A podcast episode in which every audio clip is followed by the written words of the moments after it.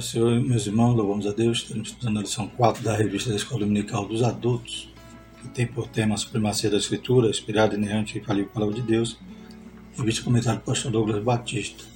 Vamos falar hoje mais um, uma característica né, da nossa Bíblia tão amada, louvado seja o nome Senhor.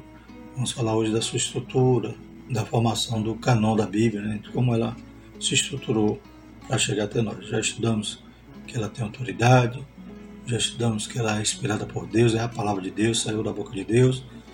Glórias a Deus, Deus cuidou para cada autor escrevesse aquilo que ele queria, né? Então as palavras são de Deus. Estudamos na lição passada a respeito da inerrância, da infalibilidade. Glórias a Deus.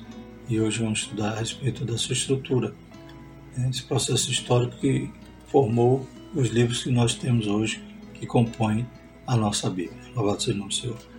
Lembrando os irmãos que temos os slides que estamos utilizando na lição na descrição do vídeo. Os irmãos podem fazer o download, PDF, PowerPoint, se usar, utilizar-se deles livremente. Pedimos que os irmãos compartilhem, se inscrevam, comente para incentivar o trabalho. O texto diz: E disse-lhes: São estas as palavras que vos disse, estando ainda convosco. Convinha que se cumprisse tudo o que de mim estava escrito, na lei de Moisés, nos profetas e nos salmos Lucas 24, 44. Verdade prática. A Bíblia se divide em Antigo e Novo Testamentos. Totalizando 66 livros divinamente inspirados, toda ela é nossa única regra de fé e prática. Então já vimos que Jesus citando aqui no texto áureo que convinha que se cumprisse tudo o que de mim estava escrito na lei de Moisés, nos profetas e nos salmos. Então toda a palavra é inspirada por Deus e apta para ensinar, para redarguir, né, para instruir em justiça. Então toda a palavra Glórias a Deus. Então, os 66 livros são divinamente inspirados e compõem a nossa regra de fé e prática. Os objetivos da lição são mostrar como a Bíblia está organizada e que ela se divide em dois testamentos, esclarecer como os livros do Antigo Testamento são classificados e expor a classificação dos livros do Novo Testamento. Leitura bíblica em classe, Lucas 24, 44 a 49. Vamos ler. E disse-lhes: São estas palavras que vos disse, estando ainda convosco convinha que se cumprisse tudo que de mim estava escrito na lei de Moisés, nos profetas e nos salmos. Então abriu-lhes o entendimento para compreender as Escrituras, e disse-lhes: Assim está escrito, e assim convinha que o Cristo padecesse e ao terceiro dia ressuscitasse dos mortos, e em seu nome se pregasse o arrependimento e a remissão dos pecados em todas as nações, começando por Jerusalém. E dessas coisas sois vós testemunhas. E eis que sobre vós enviou a promessa do meu Pai. Ficai, porém, na cidade de Jerusalém, até que do alto sejais revestido de poder. Glórias a Deus. Introdução: A Bíblia Sagrada foi escrita majoritariamente em hebraico e grego, em um período aproximado de 1600 anos, por cerca de 40 homens, e se estrutura em Antigo e Novo Testamento. Seus livros são divinamente inspirados e formam o canon bíblico. Nessa lição veremos como a Bíblia está organizada, a classificação dos seus livros, a canonicidade e as particularidades dos testamentos. Como a Bíblia está organizada, né? Então temos aí essa estante bonita e cheia de livros, né? lei, livros proféticos, os profetas, né? o Novo Testamento. Então tudo isso né, também simboliza aqui o significado do termo Bíblia, né? Que Bíblia na realidade é é um termo plural, né? é o conjunto de livros. Glórias a Deus. Hoje, o nosso significado na nossa língua, claro que é o livro, né? que contém todos estes. Primeiro tópico, a definição do termo Bíblia. A palavra Bíblia tem origem tanto no vocábulo grego como no latim. O termo grego Biblos significa livro e tem conotação de qualidade sagrada. Então, a palavra no grego também ela provém de uma cidade portuária chamada Biblos, que era onde se comercializava, se exportava o papiro. Né? Então, ter uma folha de papiro era um biblon. Ter várias folhas compondo um livro era biblos. E ter uma biblioteca, ter vários biblos, era Bíblia. Então, Bíblia, na verdade, é um termo plural. A palavra Bíblia, no latim, é um substantivo feminino singular que igualmente exprime a ideia de livro. Por volta do ano de 150 d.C., os cristãos passaram a usar o termo em grego da Bíblia, os livros, para referir-se ao conjunto de livros inspirados por Deus. Então, esse conjunto chama Bíblia, hoje na língua portuguesa é um termo singular, né? mas nós sabemos que é composto por 66 livros. O dicionário bíblico Wycliffe explica que o singular Bíblia em latim revela uma unidade de pensamento e uma pureza, por isso a coleção dos livros sagrados forma um único livro, a Bíblia Sagrada, chamada também por Paulo de as Santas Escrituras, Romanos 1, 2. O canon da Bíblia. A expressão canon procede do hebraico cané, com o sentido de vara de medir. Né? Então, canon seria as regras, seriam as normas que foram utilizadas, né? qual era o que era necessário para aquele livro ser considerado, né? qual, era, qual eram os crivos que tinha que passar para ser considerado, para fazerem parte né? do, tanto do Antigo como do Novo Testamento, como veremos. O termo corresponde ao grego canon, que significa regra. Desse modo, na teologia, o vocábulo canon é empregado como norma de avaliação para identificar os livros sagrados. Em vista disso, o termo canônico passou a designar os 66 livros aceitos como divinamente inspirados, 39 livros no Antigo Testamento e 27 no Novo Testamento. Então vemos que é um processo, foi um processo longo, não foi decidido assim por uma autoridade, alguém chegou e falou, não vai ser esse, e acabou. Não, teve um processo histórico que gerou né, essa composição desses livros, tanto no Antigo Testamento como no Novo Testamento, como veremos na lição. Isso quer dizer que o Espírito Santo guiou o seu povo a reconhecer a autoridade desses escritos como regra e prática. Então é, é fundamental destacarmos aqui a ação do Espírito Santo. Se ele que revelou, ele que inspirou os autores a escrever, glórias a Deus. Ele que né, permitiu que esses livros chegassem aos seus públicos. Então o Espírito Santo está sempre regendo está sempre no controle de tudo. E também cremos né, que ele preservou as escrituras, como estudamos na lição passada, para chegar aos, ter esse, essa quantidade de manuscritos e chegar hoje o texto bíblico nas nossas mãos. E também cremos que o Espírito Santo agiu na hora de formar os grupos, né, os, os canon, tanto do Antigo como do Novo. Nesse sentido, o cano bíblico está completo, nada pode ser acrescentado ou retirado das escrituras canônicas. O último livro da Bíblia, o último livro a ser escrito, Apocalipse, também nos seus últimos versículos vai dizer: Porque eu testifico a todo aquele que ouvir as palavras da profecia deste livro, que se alguém lhes acrescentar alguma coisa, Deus fará vir sobre ele as pragas que estão escritas neste livro. Se alguém tirar quaisquer palavra do livro desta profecia, Deus tirará a sua parte do livro da vida, da cidade santa e das coisas que estão escritas neste livro. Apocalipse 22, 18 19, na Almeida Revista Corrigida. Então, vemos que Deus selou, né? Colocou um carimbo no final dizendo aqui, aqui é o fim, né? Aqui não, não acrescenta e nem se retira mais nada. Terceiro subtópico, os dois testamentos bíblicos. Temos testamento vem do latim testamento, que é a tradução da palavra grega diatek e da hebraica berit. Ambos os termos têm o sentido de aliança, pacto ou concerto de Deus com a humanidade. Então, em algumas traduções a gente vai ver a Antiga Aliança, Nova Aliança, ou Testamento que veio do latim. Né? Então o latim ele predominou né, nas nossas Bíblias. Então sempre vai estar escrito lá Antigo Testamento, Novo Testamento. A expressão Antigo Testamento foi inaugurada por Paulo, em 2 Coríntios 3,14, refere-se ao livro do judeu reconhecido por Jesus como as Escrituras, a lei, os profetas e os salmos. Lá em 2 Coríntios 3,14 diz: Mas os seus sentidos foram endurecidos porque até hoje o mesmo véu está por levantar na lição do Velho Testamento, o qual foi por Cristo abolido. Então Paulo usou esse termo Velho Testamento, ou dependendo da tradução, Velha Aliança. O termo Novo Testamento foi usado para se referir ao cumprimento profético de Jesus como mediador da nova aliança.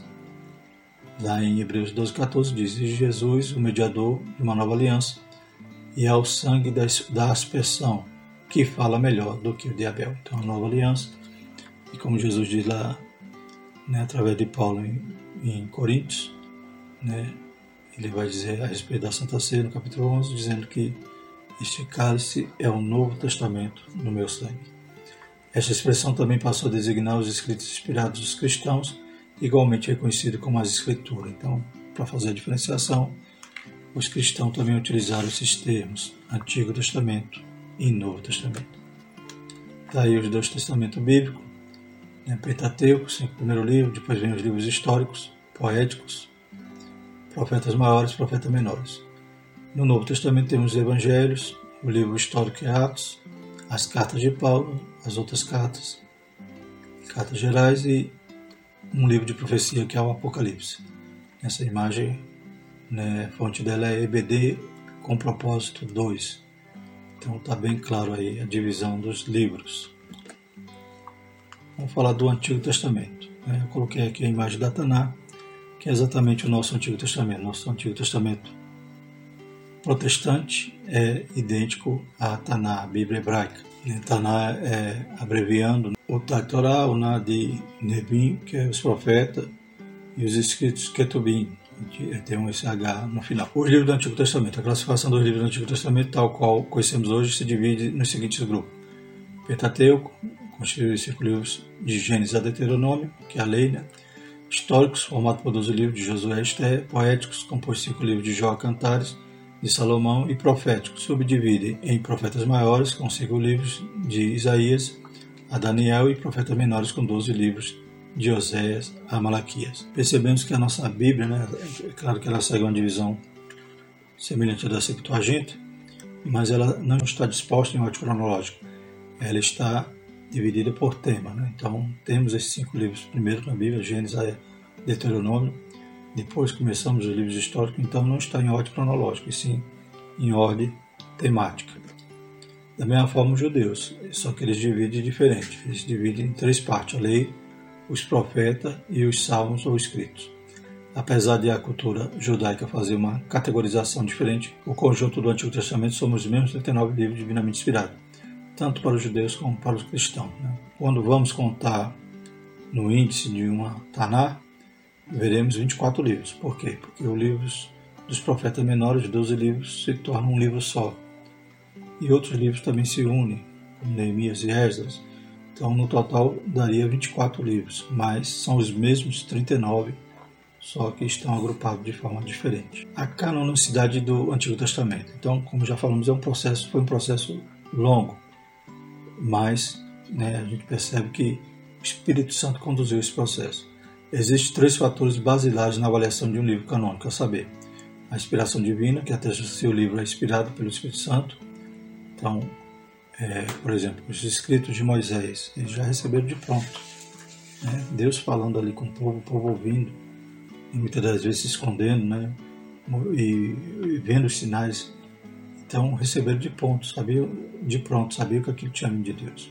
Da mesma forma, os profetas, os profetas também tinham essa autoridade. Eles viam os cumprimentos das profecias, viam tudo que, que Deus falava através da boca dos profetas. Também tinha essa aceitação né, mais simples desses rolos, né, desses escritos. Então, precisava saber se o, o, livro era inspirado pelo Espírito Santo. Lá em Neemias 9,30 diz o seguinte: Porém, estendeste a tua benignidade sobre eles por muitos anos, e testificaste contra eles pelo teu Espírito, pelo ministério dos teus profetas. Porém, eles não deram ouvido, por isso os entregaste nas mãos dos povos da terra. Então também nós vemos que nos livros do Antigo Testamento, como estudamos na lição passada, né, nos livros do Antigo Testamento havia a expressão assim diz o Senhor usada mais de 3.800 vezes, essa expressão ou similares. Então vemos ali a indicação da inspiração do Espírito Santo. Então não tinha essa autoridade, os profetas eram bem aceitos todos os seus escritos da mesma forma como Moisés. Então a gente já vê a ação do Espírito Santo para que cumprisse mais um requisito da canonicidade, como veremos mais à frente, que é o reconhecimento do povo de Deus, que atesta se o livro era aceito como autêntico por seus primeiros leitores. Então, os livros de Moisés já estavam ali do lado da arca. Deus mandou escrever aqueles rolos e colocar lá do lado da arca. E os profetas também tinham essa autoridade que eles recebiam, aceitavam e faziam seus rolos. A gente vê que quando Daniel está lá na Babilônia, ele lia Jeremias, ele lia Isaías. Então, que os rolos já tinham tido toda a aceitação do povo e já era copiado, né? já era reproduzido e distribuído ali nas sinagogas. Lá em Êxodo 24, ele diz: Veio, pois Moisés contou ao povo todas as palavras do Senhor e todos os estatutos. Então o povo respondeu a uma voz e disse: Todas as palavras que o Senhor tem falado, faremos. Preservação, né, a terceira condição para fazer parte de um texto canônico era a preservação para o povo de Deus, que até que seu livro era conservado como palavra de Deus. No primeiro ano de seu reinado, eu, Daniel, entendi pelos livros que o número dos anos que falaram o Senhor, o profeta Jeremias, em que havia de cumprir-se as desolações de Jerusalém, era de 70 anos. Então, era conservado, né? era transmitido, era reproduzido e copiado. Esses, né, Ezequiel, né, todos os profetas, profetas menores, esses textos eram acatados, né, tinha essa autoridade da inspiração, era recebido pelo povo e era preservado. Eles copiavam tinham preocupação de manter esses livros sempre reproduzidos. Como a gente vê lá nos dias de Josias, né? o livro da lei estava esquecido, perdido. E de repente o sacerdote diz: Achamos o livro da lei. Então Deus preservou, Deus cuidou para que essa palavra não se perdesse. Por conseguinte, a confirmação desses elementos revela que desde o início os livros do Antigo Testamento foram recebidos e guardados como inspirados e autorizados por Deus, dotados de veracidade e autoridade. Lá em Juízes 3,4 diz: Estes, pois, ficaram para por eles provar Israel, para saber se daria ouvido aos mandamentos do Senhor, que ele tinha ordenado a seus pais pelo ministério de Moisés. Então eram mandamentos. Tinha toda essa característica de preservação, que Deus estava cuidando para o texto ser preservado. Glórias a Deus. Então essa característica dos profetas. Alguns livros demoraram mais para serem confirmados, embora já eram reproduzidos, como por exemplo o livro de Esther, que não tem o nome de Deus, mas depois de muito, muita verificação, estudos, perceberam que era canônico, era inspirado. Mas a maioria dos, dos profetas, né, é, por exemplo, os livros de reis, quem escreveu foi Isaías, complementado por Jeremias. Depois veio Esdras, que escreve crônicas e junta né, todos aqueles rolos, todos aqueles livros, faz esse primeiro canal. Então, Deus estava cuidando para o seu espírito, não né, estava zelando para que a palavra fosse preservada. Quase a totalidade do livro foram escritos em hebraico, chamado na Bíblia de língua de Canaã. Algumas porções foram escritas em aramaico, uma espécie de dialeto que deu origem à língua árabe. Né? Então, por exemplo, o cativeiro, eles se perdem um pouco do hebraico e a língua que eles vêm falando de lá é o aramaico. Então, temos alguns trechos lá em Esdras, capítulo 4, 7 a 6, o capítulo 7 versículo 12 até o 26, e também alguns trechos em Daniel e Jeremias. Então tem poucos trechos, mas ainda em aramaico. O último livro canônico foi o do profeta Malaquias, que concluiu antes do ano 430 a.C. Desde então, nada mais pode ser acrescido ao canon do Antigo Testamento. Também Deus né, dá aquela pausa profética, 430 anos sem uma voz profética, sem um profeta, e encerrou ali o canon. O que acontece quando essa Bíblia hebraica vai para Alexandria para ser traduzida, para ser a Septuaginta. Eles levam todos esses livros, todos esses rolos que já tinha no dia de, do domínio grego e acrescentam outras literaturas que muitas delas produzidas nesse período, depois do ano 430 a.C., né, no ano 200, no ano 300. Então, literaturas extra-bíblicas. E esses livros então foram, foram traduzidos também na Septuaginta e muitos deles a Igreja Católica né, colocou na sua Bíblia, que são eles consideram como os deuterocanônicos, ou seja, um segundo canon. Né? Então, para que um segundo você já tem um primeiro. Então, esse acréscimo que são literaturas, na maioria, quase 100% escrita em grego, não tem nada em hebraico, tudo produção nova, que acabou sendo inserida na Septuaginta e também inserida na Bíblia Católica. Jesus citava a Septuaginta, né, que era o texto grego que tinha na época, os discípulos também utilizaram, mas não citavam esses livros, esses deuterocanônicos que a igreja considera, a igreja católica considera como inspirados, mas a igreja protestante não.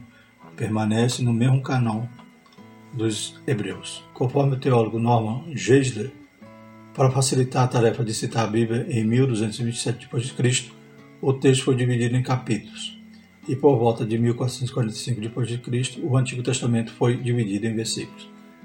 Graças a Deus, né, irmãos? foi feita essa divisão para nos ajudar né, a localizar né, os textos. Imagine se não houvesse essa divisão, como faríamos essa lição? Né?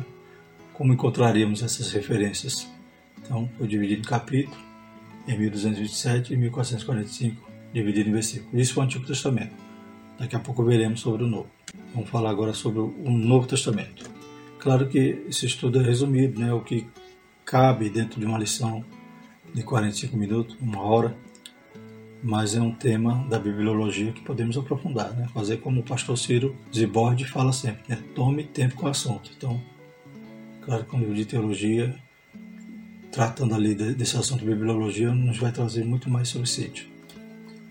Os livros do Novo Testamento. Esses livros foram reconhecidos pela Igreja após a morte e ressurreição do Senhor Jesus Cristo e estão classificados em quatro grupos principais. Evangelho, que são os quatro livros de Mateus, Marcos, Lucas e João, histórico formado pelo livro de Atos, epístola que se subdivide em epístola paulina com 13 cartas e de Romanos a Filemão e epístolas gerais com oito cartas de Hebreus a Judas e revelação, constituído pelo livro de Apocalipse. O conjunto totaliza 27 livros inspirados e autorizados que são chamados de canônico. Essa questão da data é interessante, porque o Antigo Testamento foi escrito até 430. Acabou, não entra mais nada no Antigo Testamento. É o Ataná dos Hebreus, é o nosso, nosso Antigo Testamento, só difere da Bíblia dos católicos, que eles acompanharam lá alguns livros que foram produzidos depois. Mas cessou naquela data. Da mesma forma no Testamento. No primeiro século ele concluiu. Foi escrito o último livro, Apocalipse. Então Deus também deu um ponto final. Né? Então, o Novo Testamento, até 99, estava os 27 livros prontos. O que vem depois, já podemos dizer que já poderia ser um crivo, né? uma regra para não entrar mais no canon. Os critérios de avaliação do Novo Testamento são iguais aos que determinam o canon do Antigo, isto é, a inspiração, o reconhecimento e a preservação dos livros como palavra de Deus. Nesse sentido, a Bíblia oferece indiscutíveis provas de inspiração do Novo Testamento. Está lá em 1 Tessalonicenses 2,13. Por isso também damos sem cessar graças a Deus, pois, havendo recebido de nós a palavra da pregação de Deus, a recebeste não como palavra de homens, mas segundo é, na verdade, como palavra de Deus, a qual também opera em vós os que creste. Então a gente sabe que o próprio Novo Testamento ele reivindica né, que é inspirado, ele cita essa inspiração e diz que é a palavra de Deus e a comunidade cristã recebia dessa forma catava e aceitava como uma das regras ali da, da canonicidade, na né? inspiração, reconhecimento e preservação. Temos também aqui no, em doutrinas bíblicas uma perspectiva pentecostal de William W. Menzies e Stanley Orton a respeito sobre algumas regras que podemos citar aqui a respeito do, do do Novo Testamento o concílio de Cartago que bateu o martelo. Na realidade, os livros já eram reconhecidos, já eram aceitos. Né? Tanto é que 30 anos antes, Atanásio já tinha né, feito uma relação dos livros que eram utilizados pela comunidade cristã e era exatamente esses 27. Mas quando vai fechar então o canon aqui oficialmente, né, bateu o martelo dizendo são esses os inspirados, aqueles que compõem então o Novo Testamento, algumas características foram analisadas. Né? Nesse conselho foram aplicados quatro testes aos documentos que reivindicavam a inspiração divina. Primeiro, a apostolicidade. O livro era da palavra de um apóstolo ou de alguém relacionado com o colégio apostólico, né? como a gente viu no Antigo Testamento, né? a autoridade de Moisés, a autoridade dos profetas. Agora no Novo também, teria que ter uma autoridade apostólica, se era de alguém né, de um apóstolo ou de alguém relacionado com o colégio apostólico. Então, temos as cartas de Paulo, temos né, os evangelhos. Marcos não era apóstolo, mas possivelmente ele escreveu né, baseado ali nos relatos de Pedro. Também Lucas não era apóstolo, mas andava com Paulo. E temos então essa condição de ser alguém, alguma testemunha né, ocular ou alguém que andou ali com os apóstolos, ou foram assistidos pelos apóstolos quando escreveram seus livros. Segundo, universalidade. O livro era largamente aceito e usado pelas igrejas, né? como vimos aqui, uma das características, né? o reconhecimento. Terceiro, conteúdo. O assunto do livro parece estar em pé de igualdade com as escrituras conhecidas. E quarto, inspiração. O livro trazia aquela qualidade especial que deixa transparecer a inspiração divina. Então esses critérios, né, esses crivos foram analisados aqueles livros que estavam em circulação na comunidade cristã. E concluiu-se então, nesse concílio, os 27 livros que já eram aceitos, já eram reproduzidos, já eram copiados, já, eram, já estavam sendo utilizados pela igreja. Então, na verdade, eles não inseriram livros inspirados no canon do Novo Testamento. Eles confirmaram que já estava, que o Espírito Santo já tinha trabalhado e confirmado no coração dos crentes. Então, a inspiração, o reconhecimento e a preservação já era né, pontos que esses livros tinham passado né, nessa, nessa, nessa prova, nessa regra. Quanto ao reconhecimento dos livros como fidedigno, desde o início, os escritos falsos foram refutados pela igreja. Então, desde o início, os apóstolos sempre alertavam sobre os falsos mestres, falsos doutores. Segundo Pedro 2.1 diz, E também houve entre o povo falsos profetas, como entre vós haverá também falsos doutores, que introduzirão encobertamente heresias de perdição e negarão o Senhor, que os resgatou, trazendo sobre si mesmo repentina perdição. Então foram muitos escritos, principalmente depois dessa época, né, depois, depois desse, do primeiro século, que surgiram muitas heresias e muitos que se dizia, aqueles pseudoepígrafos, né, que eram textos que dizia que era de uma autoria, mas o autor já tinha morrido e os o diabo sempre foi astuto, sempre tentou atrapalhar. Mas o Espírito Santo, né, maior aquele que está em nós do que que está no mundo, ou preservou esses livros que hoje chegam em nossas mãos. Em relação à conservação das Escrituras, os primeiros cristãos adotaram a prática da leitura dos livros autorizados em suas reuniões e cultos. Em 1 Tessalonicenses 5,27, pelo Senhor vos conjuro que essa epístola seja lida a todos os santos irmãos. Então era costume de uma, uma carta que chegava na igreja também ser lida em outra igreja. E eles trocavam. Né? Mediante esse fatos, atesta-se que, desde o começo, a igreja primitiva reconheceu e preservou os livros canônicos, alicerçados sobre o fundamento dos apóstolos e dos profetas. Então, Deus sempre usou alguém para ter esse, esse desejo de copiar, de distribuir, de reproduzir, de ler, né? O desejo de receber ali instrução dos apóstolos, por exemplo ou receber os evangelhos, louvado seja o nome Senhor. Então Deus, o Espírito Santo sempre trabalhou nesse processo. Edificado sobre o fundamento dos apóstolos, dos profetas, de que Jesus Cristo é a principal pedra da esquina. Efésios 2:20. Particularidades do Novo Testamento. Terceiro subtópico. Todos os livros do Novo Testamento foram escritos em grego koiné, um dialeto comum e presente em toda a cultura de fala grega, e que muito auxiliou na propagação do evangelho nos primórdios do cristianismo. Né? Então, em vez de usar um grego clássico, usava-se o grego koiné, que era o grego popular. Algumas expressões, mesmo redigidas no vernáculo grego, possuem significado em aramaico. Dentre elas citamos Talita Kumi, que é menina levanta-te, Abba Pai, quer dizer Pai, meu Pai, Eloi, Eloi, lama sabachthani, Deus meu, Deus meu, por que me desamparaste? Então são termos que foi escrito em grego, mas tinha a, significado em aramaico. O conjunto dos livros canônicos foi escrito antes do término do século I. Então, o último livro do Apocalipse de João, datado por volta do ano 96 d.C. E desde o encerramento do canon, os cristãos reconhecem apenas os 27 como inspirados. Por fim, em torno de 1555, depois de Cristo, o Novo Testamento também foi dividido em versículos. Então, essas são as particularidades, resumidamente.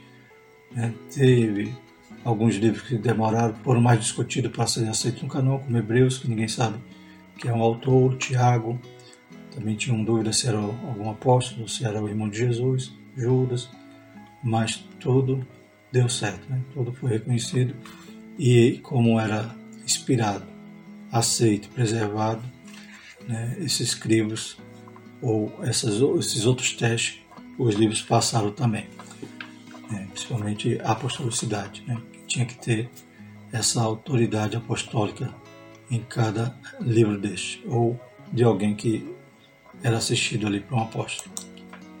Conclusão. O conjunto dos 66 livros forma um único livro, a Bíblia Sagrada. Esses livros constituem o canon bíblico do Antigo e do Novo Testamento. Os critérios para avaliação da canonicidade são a inspiração, o reconhecimento e a preservação dos livros como palavra de Deus. A comprovação desse critério revela que as escrituras foram aceitas e preservadas como livros autorizados por Deus. Então vemos que essa preservação é, é uma ferramenta que Deus, que o Espírito Santo de Deus usa até hoje. Né? Aquela quantidade enorme de manuscritos que vimos na lição passada é a prova disso, de que estavam copiando, arriscando suas vidas né? Para poder preservar, para poder transmitir esta palavra que é viva e eficaz. Glórias a Deus, louvado seja o Senhor. É o, a literatura que tem mais manuscritos no mundo. É, mais de 25 mil manuscritos, como vimos, e o segundo lugar só tem 700. Então Deus é maravilhoso e evidencia que a sua palavra é verdade. Né? Passa os céus e a terra, mas ela permanece. Próxima lição, vamos estudar como ler as Escrituras. Lição 5. Vamos orar? Maravilhoso eterno Deus, te louvamos, te agradecemos, Pai, por todos esses estudos, Pai, todos esses ensinos sobre a Tua palavra. Possamos cada dia mais amá-la, Pai, examiná-la, lê-la, Pai. Pai, aleluia, que verdadeiramente só continue falando conosco de maneira poderosa através dela. Nos ajuda, nos desperta, em nome de Jesus. Amém. E que a graça do nosso Senhor, o amor de Deus e a comunhão do Espírito Santo seja conosco hoje e sempre. E nós dizemos todos, Amém. thank you